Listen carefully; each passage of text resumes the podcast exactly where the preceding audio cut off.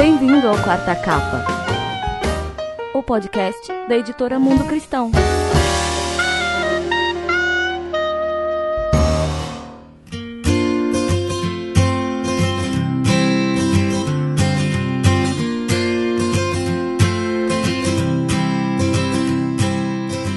dia, boa tarde, boa noite para você que deu play no nosso programa de hoje. Eu sou Jaqueline Lima, sua já conhecida companhia aqui do podcast da Editora Mundo Cristão, e hoje eu estou com o nosso querido Maurício Zagari, que é autor e editor de obras nacionais aqui na Mundo Cristão, para a gente falar sobre um livro importantíssimo para a igreja brasileira, não é, Maurício? Isso mesmo. Bom dia a todo mundo, boa tarde, boa noite também. E eu estou muito feliz de estar participando desse podcast, porque a gente vai estar falando de um livro que já no processo de edição dele eu pude perceber a importância dele para a igreja brasileira. Então eu tô, tô bastante contente, estou empolgado e acho que vai ser uma, uma, um papo muito produtivo. É isso aí. Então a gente está aqui com um dos autores dessa obra, que é Igrejas que Transformam o Brasil, Sinais de um Movimento Revolucionário e Inspirador. Então a gente está aqui com o Sérgio Queiroz, que ele é procurador da Fazenda, pastor, idealizador do projeto Cidade Viva e co-escreveu a obra com Ed Stetzer. E a gente está aqui agora para poder conversar um pouco sobre igrejas que transformam o Brasil. É um prazer ter você aqui, Sérgio. Igualmente a todos que escutam, bom dia, boa tarde, boa noite. É isso aí. Então, se você quer ouvir um pouco sobre o que é essa tal de igreja transformacional, continue com a gente no Quarta Capa.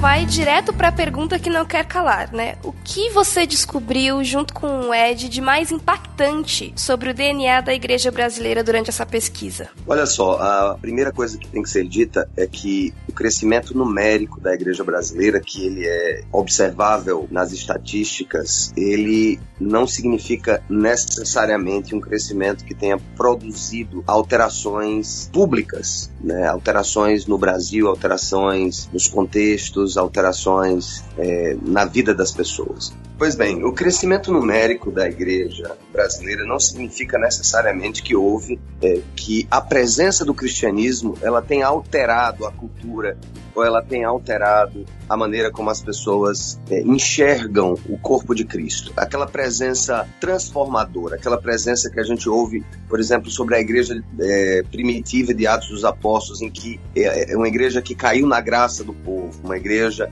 que era amada pelas pessoas à medida que elas partiam o pão, à medida que elas serviam é, uns aos outros e à medida que elas olhavam para a sociedade com olhos amorosos. Então, a ideia do livro é identificar, foi identificar, da pesquisa né, que gerou o livro, foi identificar exatamente. Há um grupo de igrejas no Brasil que se é, fechassem as portas as pessoas sentiriam falta. E eu falo as pessoas, não necessariamente os membros, mas a cidade sentiria falta daquela presença, já que a igreja ela sinaliza o reino de Deus é, e o reino de Deus é justiça, é amor, é compaixão. Então, será que essas igrejas estão sinalizando integralmente o reino de Deus onde elas estão? Então, foi procurando, né, uma verdadeira caçada a igrejas que estão crescendo numericamente de alguma maneira, mas que elas são qualitativamente igrejas que seguem o padrão daquilo que o, o Novo Testamento diz para nós.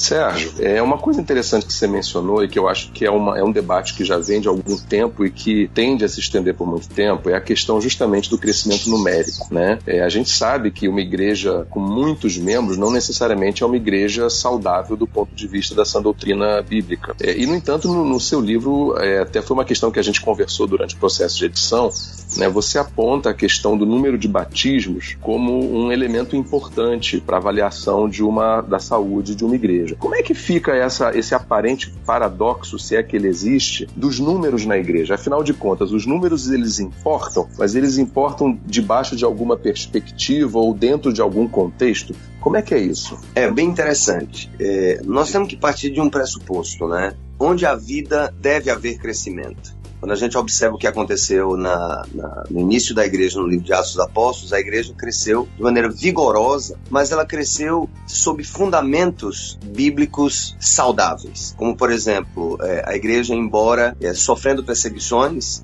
ela foi uma igreja que conseguiu passar a mensagem eterna da salvação em Cristo, mas ao mesmo tempo de um amor pelos outros que eles expressaram de maneira prática. Quando nós criamos, é, na primeira fase, na realidade, a pesquisa, ela teve três fases, ela teve uma fase quantitativa, depois uma fase qualitativa e depois uma terceira fase quantitativa. Na primeira fase quantitativa, nós examinamos para conseguirmos fechar as 1.500 é, igrejas é, pesquisadas na primeira fase, nós, nós tivemos que ligar para quase 10 mil igrejas. Partindo do pressuposto que à época o Brasil tinha em torno de 80 mil igrejas registradas, é, nós precisamos aí ir muito profundo na, na tentativa de coletar e encerrar a primeira fase com as 1.500. Então, quando nós colocamos uma aferição numérica, ela foi uma aferição numérica mínima para que aquela igreja pudesse ser avaliada na segunda fase e pudéssemos identificar outros construtos que apontassem para uma igreja saudável, presente e transformadora. Então, por exemplo, nós consideramos uma igreja que cresceu, uma igreja que nos últimos cinco anos ela tenha aumentado no mínimo 10% na sua membresia. Então, isso não significa muita coisa, né? Então, em cinco anos, você aumentar 10%, uma igreja que tivesse, por exemplo, 100 pessoas e depois de cinco anos tivesse pelo menos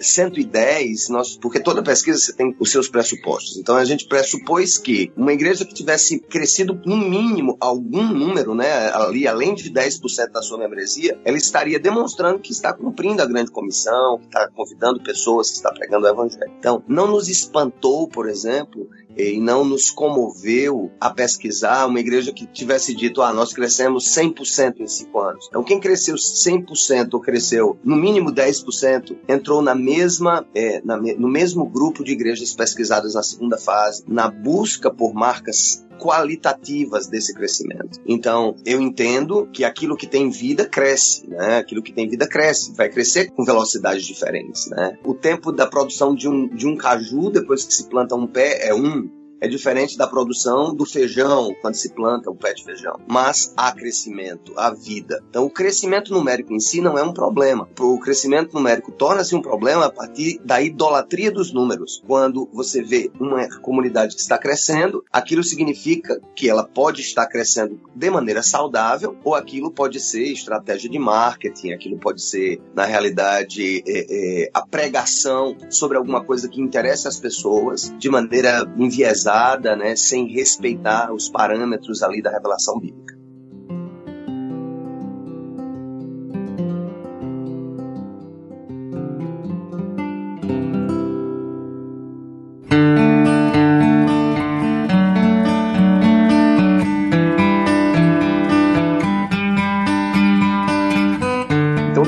Disso que você falou, deixa eu lhe fazer uma pergunta. O que é uma igreja que transforma? Qual seria então esse perfil de uma igreja que consegue promover. Claro que a gente sabe que não é a igreja em si, né, mas é o poder de Deus agindo através de uma igreja que age de acordo com aquilo que Deus espera que ela faça. Uhum. Então, qual seria o perfil dessa igreja que consegue promover uma transformação daqueles que estão agregados a ela e que consegue promover a transformação do seu entorno, da sua comunidade em que ela está inserida. Antes de mais nada, eu quero só fazer um esclarecimento teológico. As pessoas às vezes se apegam em expressões e não veem a repercussão do todo. É óbvio que, em última instância, quem tudo faz é o Senhor. Ele é o Criador, ele é o sustentador do universo, ele morreu na cruz, ele vai salvar é, aqueles que nele creem e ele vai redimir toda a humanidade. Mas é muita, é, talvez, infantilidade de alguns achar que Deus está fazendo isso é, sem usar a sua igreja, porque ele quis usar a sua igreja. Ele poderia não ter usado a sua igreja. Então, quando a Bíblia diz, Maurício é, e caros ouvintes, que a, a igreja é o corpo de Cristo, é óbvio que se ele é o cabeça e ele se move no seu corpo, é através do corpo dele que ele vai agir. Tudo bem, ele vai salvar, mas nós é que temos que pregar. Então, ele diz que nós devemos amar as pessoas, mas nós é quem vamos amar, ele não vai amar no nosso lugar. Então, é, eu acho é, um debate desnecessário é, se levantar essa ideia. Não, quem, quem é aí não é a igreja que faz, é o Senhor. Cremos que é o Senhor, mas não podemos esquecer que a igreja é o corpo do Senhor na terra. Então, passada essa questão, é, que eu sei que gera uma certa polêmica, é, o que é uma igreja que transforma? Nós percebemos dessas 1.500 igrejas, nós é, fizemos um recorte de cerca de 200 que apresentaram na primeira fase sinais de vitalidade. Por exemplo, quantidade de pessoas envolvidas com trabalhos sociais, quantidade de pessoas envolvidas com ministérios internos da igreja, quantidade de pessoas convertidas. E, ao mesmo tempo, nós avaliamos na primeira fase as crenças básicas daquele pastor titular, que só foram os pastores titulares na primeira etapa. Então, nós, obviamente, excluímos pastores com visões liberais das Escrituras, ou que não creem é, em Jesus como o Senhor, como o único Senhor, ou que não creem na autoridade das Escrituras. Então, aqueles que é, seguiram, responderam é, positivamente às doutrinas básicas do cristianismo, as doutrinas reformadas, e que também apresentaram, por exemplo, um nível, um maior nível de pessoas engajadas em grupos pequenos, vivendo pastoreio mútuo, se vindo à cidade, se, se vindo à igreja. Então, foi feito toda uma análise estatística disso aí, com, com pesos e ponderações, e daí nós tiramos 200 igrejas e tentamos ligar para elas para entenderem agora, não mais é, quantitativamente, mas qualitativamente o que elas estão fazendo, né? Como é que elas enfrentam o desafio da cidade, como é que elas enfrentam, quais são os grandes obstáculos que ela tem para serem igrejas saudáveis, né? Uma resposta, por exemplo, que foi dada pelas igrejas transformacionais é que o maior obstáculo hoje para a saúde da igreja é a questão da reputação, da má reputação que o evangelho da prosperidade tem, tem trazido. Então, isso é um dado muito importante, né? para se entender o quanto o, a, a, teologia da prosperidade ela é danosa não só para aqueles que ouvem, né, ou que são ensinados nessa teologia, que não é bíblica, mas também é, no fato de que igrejas que amam as escrituras, que amam as pessoas, que estão envolvidas com a cidade, elas acabam sendo jogadas no mesmo balaio, né, no mesmo cesto de lixo, e infelizmente, como a mídia é o que domina muitas vezes a, a, as percepções das pessoas sobre um fato, as igrejas mais midiáticas hoje no Brasil, elas, a grande maioria delas, defendem a teologia da prosperidade. Então, o que é que uma igreja transformacional, em geral,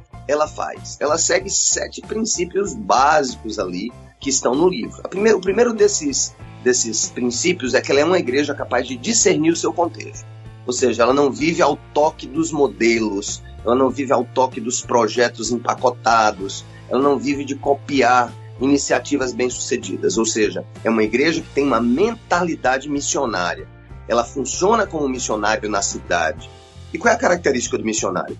É entender a cultura onde ele está inserido, é entender os pormenores daquela cultura, é entender quais são é, os ídolos daquela cultura e é entender como aproximar-se das pessoas daquela cultura, daquele contexto, de uma forma amorosa e verdadeira ao mesmo tempo, de uma forma é, é, apaixonada pelas escrituras, mas ao mesmo tempo apaixonada pelas pessoas. Então, as igrejas estão transformando o Brasil, elas, elas fazem leitura contextual, elas estão preocupadas com os problemas que a cercam, elas não estão surdas e cegas é, diante das mazelas é, daquele lugar para onde elas foram enviadas como sal e luz. E nós vemos mais outros três valores, né, que são os valores que, a gente, que elas abraçam, né? Na realidade, são valores que elas internalizam. O primeiro deles é de uma liderança vibrante, uma liderança que está preocupada em produzir novos líderes, novos discípulos, e não em se perpetuar no poder, e não é, na sua autoexaltação. Os líderes vibrantes, eles entendem que cada cristão é um missionário, os líderes vibrantes entendem que cada cristão é enviado por Deus para uma obra. Os líderes vibrantes entendem que a tarefa dos pastores não é fazer a obra do ministério, mas com base lá em Efésios capítulo 4, é capacitar o corpo de Cristo, capacitar cada cristão para que faça a obra. Então, os líderes vibrantes também, eles lideram sem distância de poder. Distância de poder é um construto cultural que mostra é, o quanto as pessoas que estão abaixo em uma estrutura hierárquica aceitam o poder ser distribuído de maneira não equitativa. Então, é o que nós percebemos nas igrejas transformacionais, em um país como o Brasil, que tem uma alta distância de poder, em razão da influência da nossa colonização, são pastores que olham para a realidade dos seus liderados e, e, os tratam como iguais, como pessoas importantes, existe aquele respeito, aquela, aquele, aquela reverência, mas não há uma separação. A ideia do super-homem, do super-pastor e dos coitadinhos dos membros que dependem da oração do pastor, que dependem de que ele faça todas as coisas. Aí a gente passa por mais outros, né, outras qualidades, como a intencionalidade relacional, como a dependência da oração, que foi uma marca dessas igrejas, e também o engajamento delas em três níveis. O nível das relações internas dentro da igreja, né? Aquela ideia de que eles são pessoas que adoram ao Senhor coletivamente também, que gostam de, de estar juntos para adorar o Senhor. Então, elas abraçam a adoração como um princípio, elas também abraçam a comunhão interna como um valor muito importante, né? Na vivência dos mandamentos recíprocos, no, no treinamento de novas pessoas, no discipulado, mas elas também estão envolvidas com missões, é, com a missão de Deus localmente, regionalmente e globalmente. Então são igrejas assim que que possuem essas, essas, sete características que estão bem, bem detalhadas no livro. E Sérgio, como ocorreu o contato com o Ed e com a Lifeway Research? Porque eles foram parceiros né, do projeto Igrejas Transformam o Brasil. Então a gente quer saber como ocorreu esse contato, como o Ed veio ser coautor do livro com você. Ah, isso aí é uma história bem interessante. Eu fazia, estava no meu programa de doutoramento lá em Chicago. O Ed foi um dos meus professores. Daí eu convidei o Ed Stetzer, que é hoje um dos maiores missiólogos do mundo, né, um dos mais respeitados. Chamei o Ed para conhecer João Pessoa, conhecer o Brasil, conhecer a cidade viva. Ele veio, viu o que estava fazendo, viu do nosso interesse com pesquisa, né, viu a minha, o meu currículo de, de, enfim, de academia, de cursos que eu já tinha feito e lançou o desafio na época que eu estava apresentando apresentando o projeto final do doutorado, ele disse: por que, que nós não tratamos, você não trata na pesquisa, na realidade, a saúde da igreja brasileira usando os critérios da igreja transformacional? Eu disse: tudo bem. E aí surgiu a, a pesquisa de doutorado, a minha pesquisa de doutorado, ela, ela concentrou-se apenas na fase 2, que foi a fase qualitativa, mas como a pesquisa teve a fase 1, 2 e 3, o Ed participou da 1 comigo e o Ed participou da 3, da fase 3. Ele só não participou da fase 2, que foi a fase fase talvez a mais extensa, né, que houve análise dos discursos, né, a categorização das respostas e tal. E aí ele já tinha escrito, né, um livro é, idêntico com o Tom Rainer sobre a Igreja Americana. Então nós reescrevemos o livro, né, dando toda a informação a partir da pesquisa brasileira.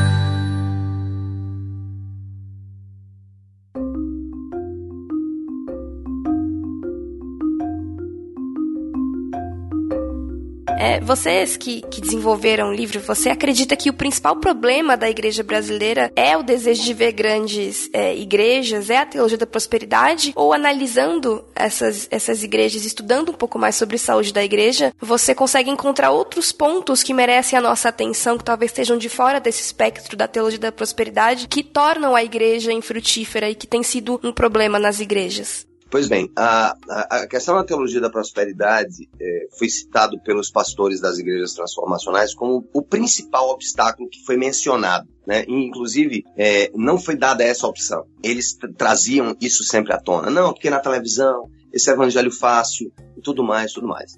Na realidade, o que torna uma igreja saudável não é necessariamente a presença ou não de obstáculos, né? Se bem até que os obstáculos que surgem, como a questão da teologia da prosperidade, uma questão que foi levantada, o baixo nível de engajamento das pessoas na igreja com a obra do Senhor, ou seja, a ideia de que realmente nós temos uma igreja no Brasil com muito mais espectadores do que ministros e ministras, né? Mas é, nós observamos algumas questões, por isso que foi muito importante fazer uma análise é, da cultura brasileira, inclusive comparando com outros países, comparando com os Estados Unidos, que tem sido a nossa referência bibliográfica mais intensa, né? O Ocidente em geral, o Ocidente rico, né?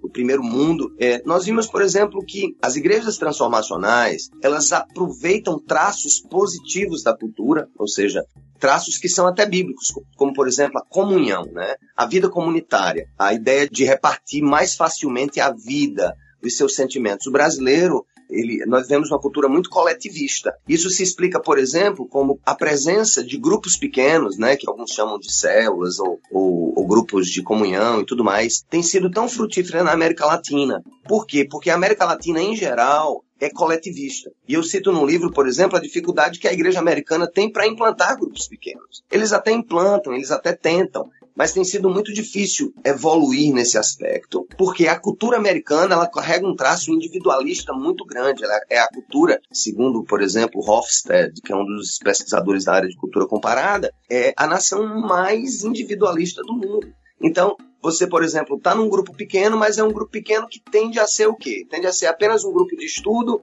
ou um grupo de entretenimento. Quando entra nas questões pessoais, as pessoas têm dificuldade de compartilhar a vida e tudo mais. Então, isso é um ponto que as igrejas transformacionais aproveitam a questão dos grupos pequenos para gerar discipulado, né? porque é uma facilidade muito grande das pessoas abrirem a casa ou das pessoas compartilharem. Eu digo isso quando a gente compara a nação como um todo é, o Brasil com, por exemplo, a, a, os Estados Unidos. Agora, por outro lado, as igrejas saudáveis, elas estão indo contra algumas coisas que são culturalmente determinantes. Eu falei antes sobre a, quest a, questão do power distance, ou distância de poder. A distância de poder ela varia de país para país. Países como a Áustria, por exemplo, em razão do nazismo, a, a Áustria tem menor, a menor distância de poder do mundo e por causa das questões do nazismo a própria palavra líder não é vista com bons olhos é, na Áustria, né? Então lá é, é, é basicamente uma igualdade é, é, no trato entre diretores e subordinados. Praticamente não há diferenciação, não há nenhuma hierarquia, né? As pessoas não gostam disso. Já o Brasil, a sua colonização de base católica, e isso não é apenas no Brasil, onde houve colonização de base católica, em razão do, do, da própria ideia do, da supremacia do Papa, né, aquela ideia da infalibilidade, a gente recebeu na nossa, na nossa origem essa ideia, às vezes, de uma distância muito grande, né, de olhar para o padre, olhar para o bispo, né, como pessoas super especiais e super diferentes e até mesmo como se tivesse uma outra natureza. Então, isso da cultura brasileira passou para as igrejas evangélicas porque é parte da cultura brasileira. Então, para muita gente, o pastor é agora a versão gospel do padre. É o pastor que tem a oração mais poderosa, é o pastor que pode fazer isso, é o pastor que vai fazer aquilo, é ele que tem que estar presente. Então, as igrejas transformacionais, observando que essas grandes distâncias de poder, elas não são bíblicas, né? Elas, na realidade, o Senhor ele quer que nós honremos uns aos outros, ele quer que nós honremos os nossos líderes, mas entre honra e idolatria, entre ouvir e atentar para o ensino e viver eternamente dependente do trabalho do, do clérigo ou do pastor, há uma diferença muito grande. Então, as igrejas históricas, por exemplo, no Brasil, né, presbiterianas, congregacionais, batistas e tal, luteranas, há uma tendência maior de se ter essa distância de poder. E as igrejas que nasceram mais em solo brasileiro, elas têm superado, às vezes, essas questões, e isso gera exatamente essa conclusão, né? A conclusão que foi também quantitativa, porque nós pesquisamos os membros de igrejas transformacionais e colocamos perguntas propositais para a gente tentar averigu averiguar a distância de poder naquelas igrejas. E para nossa surpresa, todas as igrejas transformacionais, as 50 50, né?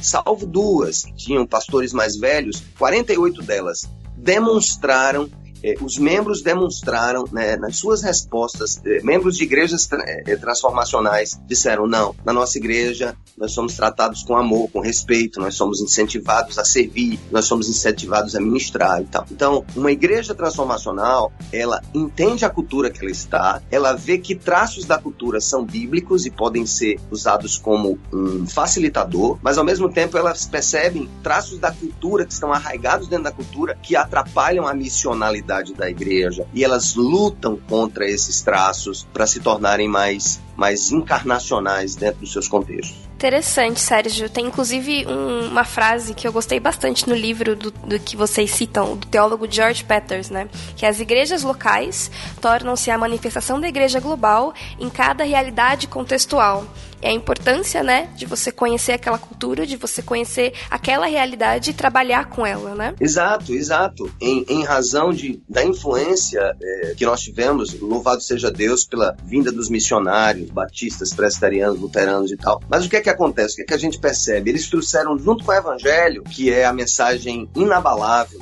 universal de Deus para todos os povos, eles trouxeram a cultura deles. Nós não usamos paletó nas igrejas evangélicas à toa. É, a nossa inologia por muito tempo, ela foi dependente de hinos feitos por experiências espirituais de homens e mulheres de Deus é, no Ocidente, né, no hemisfério norte, e eles trazem essas canções para nós. Então há uma tendência, isso é natural, gente. É muito natural, Jaqueline e Maurício. Nós, mesmo sem querer, mesmo é, com a maior da boa vontade, é muito natural nós levarmos a mensagem do Evangelho junto com o copo da nossa cultura. Ou seja, a gente leva a água da vida, mas a gente quer dar água da vida no nosso copo do copo da nossa cultura, da nossa maneira de enxergar as coisas. E a igreja transformacional, ela é uma igreja que dá a água da vida, a mesma água da vida, a pura e limpa água da vida que a Bíblia nos diz e nos ensina, mas elas dão no copo do contexto, naquele contexto, usando categorias, usando programações, usando abordagens e metodologias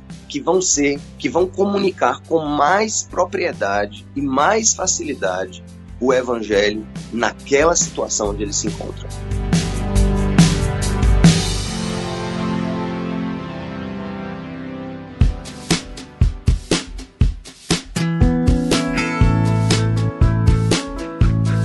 Sérgio, você mencionou é, missionários batistas, presbiterianos, luteranos, você falou de algumas denominações que têm entre si aspectos em que todas concordam, mas tem também aspectos discordantes. Né? Você vai encontrar entre as igrejas ditas saudáveis no Brasil, igrejas que são calvinistas, outras arminianas, umas uhum. cessacionistas, outras continuistas, pedobatistas, credobatistas e por aí vai. É, uma coisa que eu achei muito interessante é que quando você lê o texto do livro, é, as, os pontos que são destacados como sendo é, referentes a uma igreja que transforma, uma igreja saudável, né, um ambiente em que há de fato transformação, não entram por essas diferenças. Né? Se você uhum. é, pega a lista, né, você pega o sumário do livro e você vê é, o que há destacado como sendo uma característica de uma igreja que transforma, como por exemplo, ênfase na oração ou a adoração, né, uma forma saudável de se fazer adoração, ou liderança vibrante, elas não entram pelo caminho dessas diferenças doutrinárias. Verdade. E até algo que, que salta, saltou aos meus olhos, que logo no começo do livro você tem uma lista de, de endossos. Né? Para quem não sabe o que é um endosso, são aqueles textinhos em que pessoas convidadas escrevem falando sobre o livro e recomendando o livro. E nessa lista de endossos você vai ter alguns nomes muito conhecidos da teologia calvinista, por exemplo, e você vai ter nomes muito conhecidos, por exemplo, da missão integral, é, que muitas vezes confrontam-se, né? entram em choque, discordam com uma certa ênfase uns dos outros, mas todos falando bem daquilo que é apresentado na obra. Como é que você vê isso, Sérgio? Essa, essa disparidade doutrinário-teológica entre essas pessoas, mas que de repente conseguem enxergar nessa proposta da Igreja Transformacional um ponto de concordância universal. Como é que você enxerga é, esse DNA da igreja transformacional à luz das diferenças que existem? Isso é um, é um fator que pode vir a aproximar mais as igrejas dentro daquilo que elas têm em comum do que a separá-las dentro daquilo que elas têm de diferente é, ou não? Como é que você enxerga isso? Bem, eu acho que uma das características das igrejas transformacionais é que elas são gente que faz. Há um tempo atrás houve uma propaganda no Brasil, né? Porque fulano é gente que faz. Então, as igrejas transformacionais, elas estão fazendo. Elas têm frutos para mostrar. Elas amam ao Senhor, elas amam o próximo, elas têm, eh, elas foram avaliadas na primeira fase da pesquisa, não nessas questões distintivas, né, que não são essenciais para a fé cristã. Elas foram avaliadas dentro dos mesmos parâmetros, a Bíblia como a palavra de Deus, Jesus como Senhor, a Trindade, a morte substitutiva de Jesus, ou seja, aqueles parâmetros que são é, essenciais para que você diga, não, eu sou cristão. E partindo disso, as igrejas transformacionais elas têm mostrado os, os, os resultados do esforço, do seu trabalho, a partir das histórias contadas pelos pastores, né, a partir dessa, dessa, dessa empolgação em estar envolvida com a missão de Deus. É, eu tenho sido um crítico voraz do que eu chamo de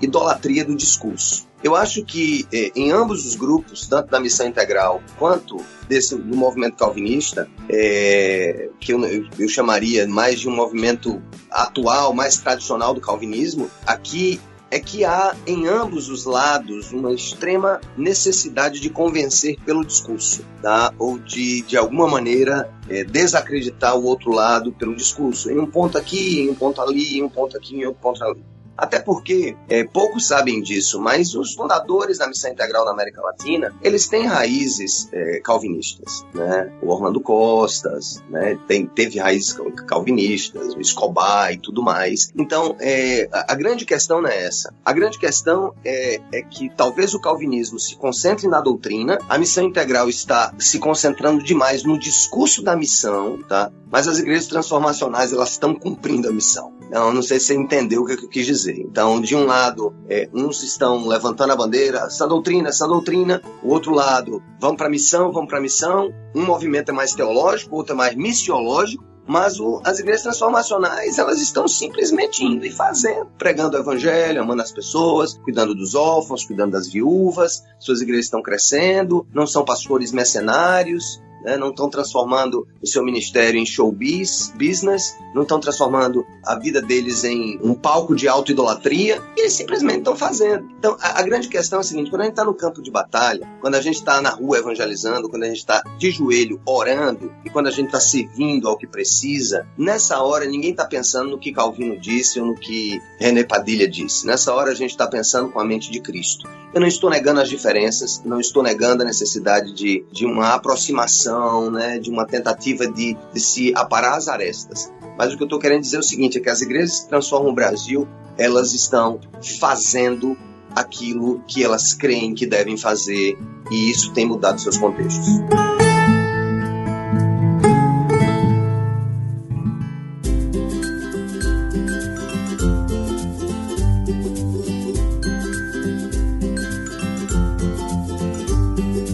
Sérgio, você pastoreia a Cidade Viva, né, que é uma igreja, eu diria, bastante peculiar é, no seu DNA, na sua formatação. Você pode explicar para quem não conhece a Cidade Viva o que é a Cidade Viva? Ela é uma igreja, não é? O templo não se chama templo, é centro de convenções. Tem uma escola do lado, tem um campus no centro da cidade, o outro onde está sendo construída uma grande é, estrutura com capela, com universidade, enfim. O que exatamente é a Cidade Viva?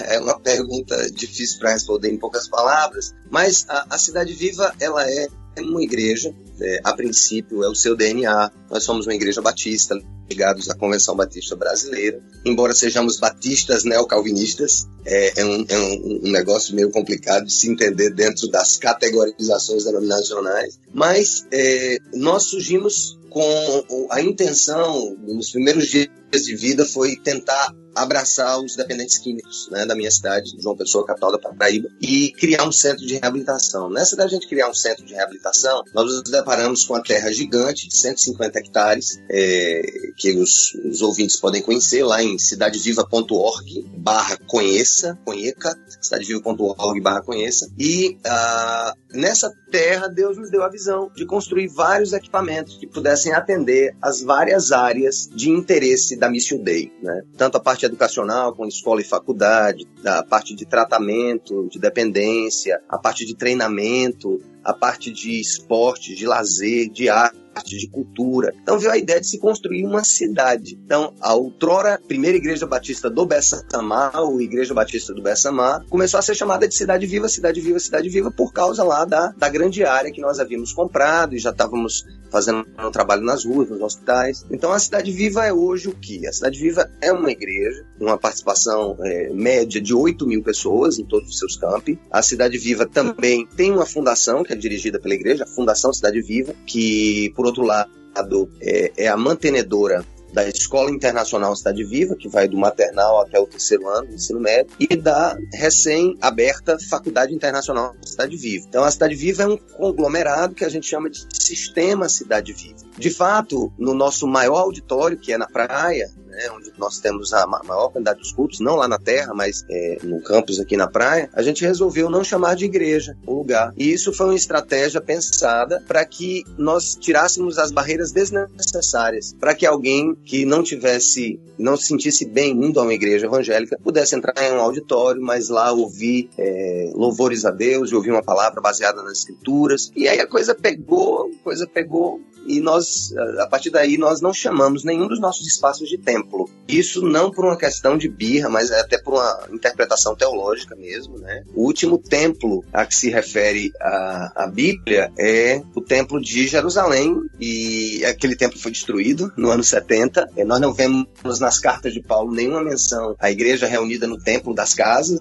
Eles se reuniam no pátio do templo de Salomão, ele não existe mais. E também porque nós cristãos é que somos o templo, né? Nós somos as pedras vivas. Então a gente tirou essa palavra porque entende que essa não é uma palavra bíblica no sentido de ser aplicado à vida da igreja. Então a igreja pode estar reunida num auditório, pode estar reunida num shopping, como nós já nos reunimos, pode estar reunida numa escola, pode estar reunida debaixo de uma árvore, pode estar reunida numa casa ou numa capela, sendo templo. Inclusive, eu costumo dizer para as pessoas, né, no final da celebração, diz, olha, agora encerramos o culto, o templo se levanta, deixa o auditório e vai ser templo exemplo de Deus no trabalho, na família, na sociedade em geral. É mais ou menos isso. É uma comunidade que é difícil ser compreendida se você não conhecê-la, se você não vir e entender, mas eu asseguro que somos conservadores na doutrina, somos apaixonados pela Bíblia, nós somos também apaixonados pelas pessoas e estamos dispostos a correr os riscos que forem necessários, inclusive de sermos chamados de hereges para, é, na loucura da missão cristã, ganhar o máximo de pessoas possível. O que, que você percebe de diferença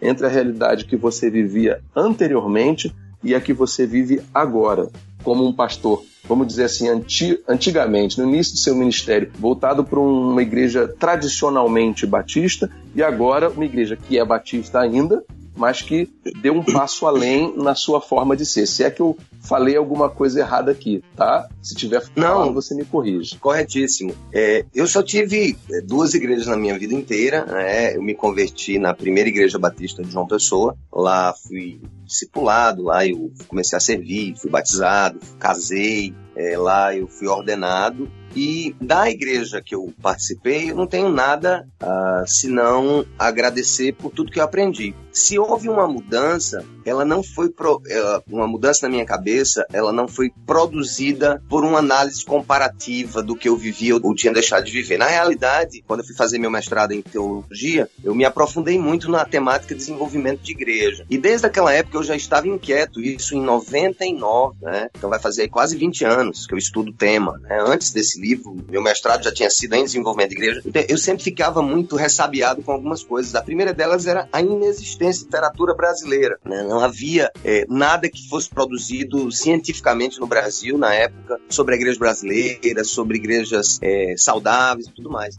foi quando eu tive contato com os primeiros livros dessa ênfase, né? O Igrejas com Propósito, do Rick Warren, que já veio para o Brasil como tradução, o do Christian Schwartz, é, o desenvolvimento natural da igreja e tudo mais. Então, nessa época, eu comecei a me aprofundar sobre algumas outras temáticas. Tive contato com a literatura reformada, me tornei por leitura calvinista, só que o meu calvinismo ele passou por algumas mudanças no processo. Eu não sabia que eu tinha mudado na prática aquilo que eu cria na doutrina. Então, eu amo os livros do, do Spurgeon, né? eu amo os livros do Calvino, eu amo essa literatura, tudo mais. Mas o que que aconteceu? Eu, eu comecei pela própria necessidade da minha comunidade de se envolver com a cidade e de entender a necessidade da nossa presença na arte, na cultura, a nossa presença na ciência, a nossa presença enquanto igreja cuidando do meio ambiente e tudo mais. Então, eu comecei a me distanciar do que eu chamaria de calvinismo clássico no que se refere a essa ênfase na missão, que a gente sabe que a ênfase missionária não foi a maior das ênfases de João Calvino, né? É, a ênfase em, em, ganhar vidas e tudo mais, até porque ele vivia num período da, da cristandade, né? Mas é, é interessante, então eu começo a fazer coisas, eu começo a, a me envolver com coisas, a estudar a Bíblia sozinho e tal, até que lá na frente uma pessoa chegou e, e me apresentou, isso tem uns oito anos, é, o pensamento de Abraham Kuyper, que é um pensamento é, do chamado calvinismo holandês, ou neocalvinismo, que é exatamente é um calvinismo na, no, no, sentido teórico, nas, nas doutrinas básicas das escrituras, mas um calvinismo preocupado em uma presença transformadora da igreja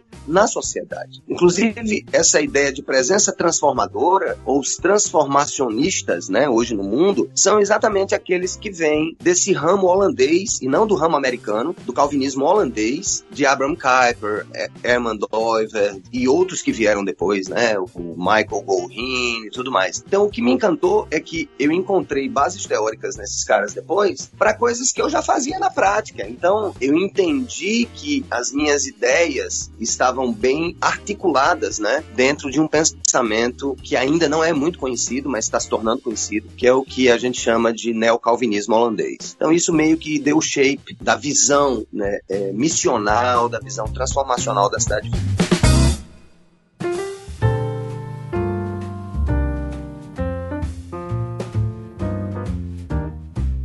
Sérgio, muito legal você ter citado Kuyper, Doiver, né, que são teólogos que olham mais para fora mesmo. E baseado nisso, eu quero fazer uma pergunta para você, e aí é de cunho pessoal. É, a gente pode observar que durante a história, em alguns momentos, a igreja ela entendeu esse chamado para fora e teve momentos que ela acabou por se corromper ou por só olhar para dentro, né? Vocês dão exemplos disso no, nos livros. Você fala da Inquisição, dos escândalos papais, mas também citam a criação de universidades, a abolição da escravatura, então, qual a sua opinião sobre a igreja brasileira? Olhando essas 1.500 igrejas que vocês pesquisaram, a sua experiência como pastor da Cidade Viva, como você enxerga o cristão brasileiro? Ele olha para fora, ele tem essa noção, ou ele tem que se preocupado mais em olhar para dentro, em viver ali a vida na igreja, fica mais no âmbito da igreja, não tem que se preocupado com essa questão de impactar as comunidades? Eu acho que o grande problema da igreja brasileira é entender o evangelismo e a missão da igreja como algo, algo mais amplo do que salvar almas. É, inclusive eu tenho mencionado muito Apocalipse 21, quando o apóstolo João ele tem uma, uma visão né, de um novo céu e uma nova terra, e ele diz que via uma, a nova Jerusalém vestida como noiva descendo do céu para a terra. E ele diz: ali o tabernáculo de Deus agora está entre os homens. Eles serão o seu povo, ele será seu Deus. Ele enxugará dos seus olhos todas as lágrimas. Não haverá mais dor, nem morte, nem fome e tudo mais. Então, naquela visão escatológica que João recebe, ele vê que Deus está interessado em restaurar toda a criação e não apenas uma dimensão imaterial do ser. Ah, eu acho que o grande problema da igreja brasileira, ora ela está flertando com a teologia da prosperidade, ou seja, ela está é, navegando na meninice é, da teologia da prosperidade espiritualidade, ou ora ela está tão envolta na doutrina, né, na sã doutrina, é, nos eleitos e na salvação e tal, tal, que ela está focando demais na alma das pessoas, como sendo a única dimensão que Deus está preocupado. Então as igrejas transformacionais, elas não desconsideram, isso é muito importante. As igrejas transformacionais, elas não desconsideram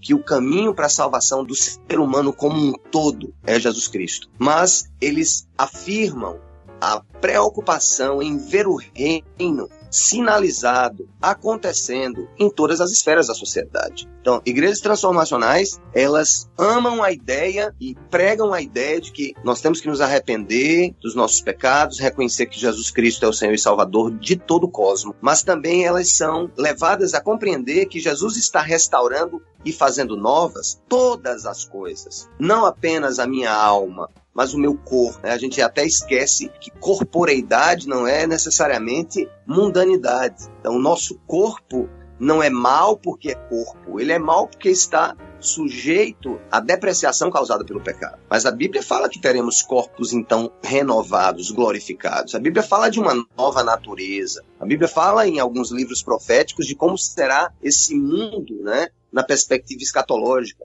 em que há harmonia, inclusive no reino animal. Então, é, as igrejas transformacionais elas estão olhando para o um mundo como um todo. É, elas pensam o seguinte: se o pecado afetou o meu relacionamento com Deus, o meu relacionamento comigo, o meu relacionamento com o próximo e o meu relacionamento com a natureza, não é à toa que Deus disse que seria do suor do rosto que o homem passaria a comer o pão depois do pecado. Então, nessa guerra entre a terra e o homem, se Jesus morreu na cruz, ele não resolveu apenas para resolver o meu problema com Deus. Ele morreu para resolver a minha morte espiritual, é bem verdade, mas a minha morte psíquica comigo mesmo, a minha morte social, na minha relação com o próximo, com a sociedade, com a cultura, com a política e com a arte, e ao mesmo tempo da minha relação com tudo que ele criou. Então, igrejas transformacionais, elas, elas são igrejas que entendem o contexto e entram nesse contexto para transformá-lo de maneira holística, né? Eu chamo isso de missão poliédrica, né? É como você olhar um poliedro e ver que o poliedro pode ter tantas faces e aquelas tantas faces são as faces da missão da igreja, na arte, na cultura, na política, na família, no direito, na agricultura, na poesia. Então, a reforma que Jesus está fazendo é em toda a criação boa que ele fez, que está manchada hoje pelo pecado.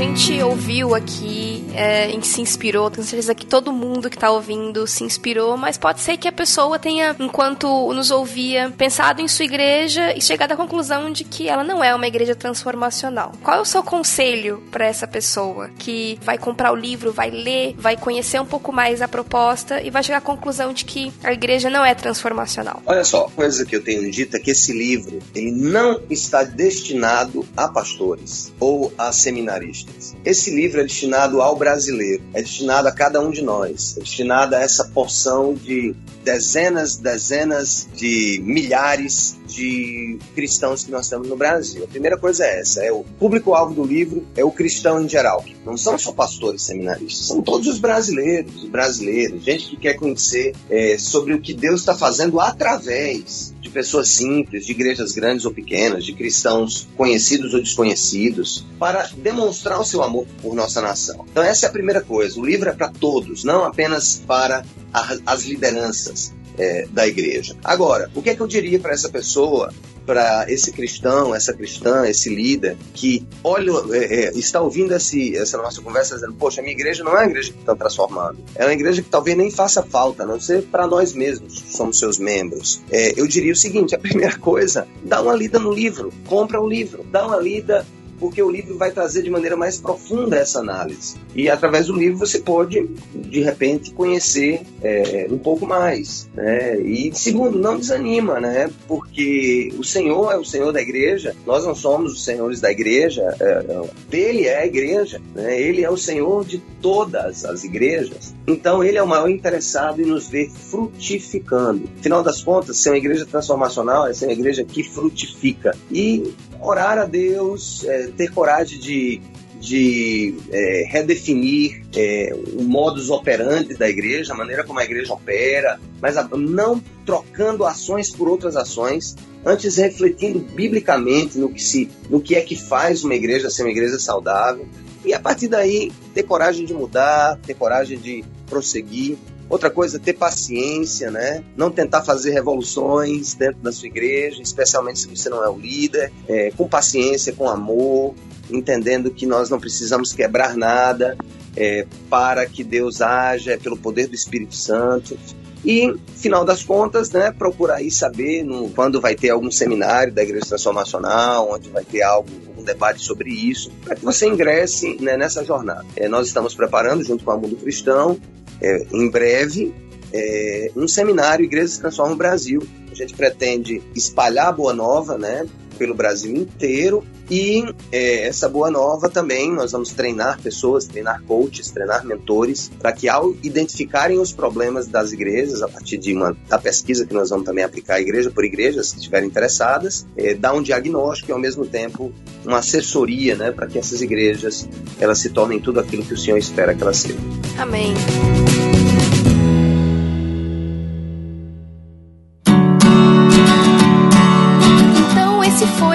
Nosso papo com Sérgio Queiroz sobre o livro Igrejas que Transformam o Brasil, Sinais de um Movimento Revolucionário Inspirador, editado e distribuído pela Mundo Cristão, já está nas principais livrarias e lojas online do país. Então você que se interessou pelo que o Sérgio e o Ed têm a dizer e quer entender um pouco melhor sobre saúde da igreja, e como ele disse, não é só para o líder, para o pastor, é para todo mundo que está em uma igreja que se preocupa em realmente refletir as verdades do evangelho. Esse livro é para você também, já está nas principais livrarias e fica aqui o nosso agradecimento agradecimento. Eu agradeço Maurício, meu companheiro, nessa entrevista com o Sérgio. Imagina, um prazer. Obrigado, Jaque, pelo convite. Obrigado, Sérgio, não só por participar do podcast, mas principalmente por ter feito essa pesquisa. Assim, eu fiquei, durante o processo de edição, eu fiquei muito feliz de ver é, alguém ter uma iniciativa dessas, porque a gente sabe que, em geral, quando a gente vê alguma pesquisa sobre igreja, geralmente ela é trazida de fora, né?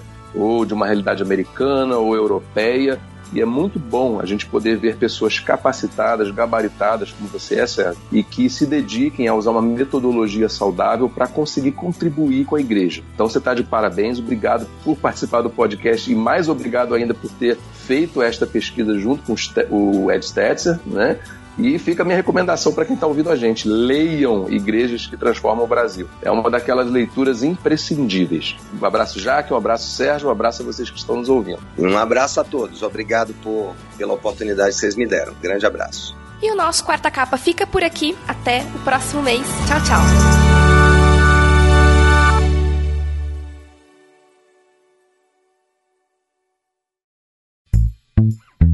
Esse episódio foi editado por Tiago Ibrahim.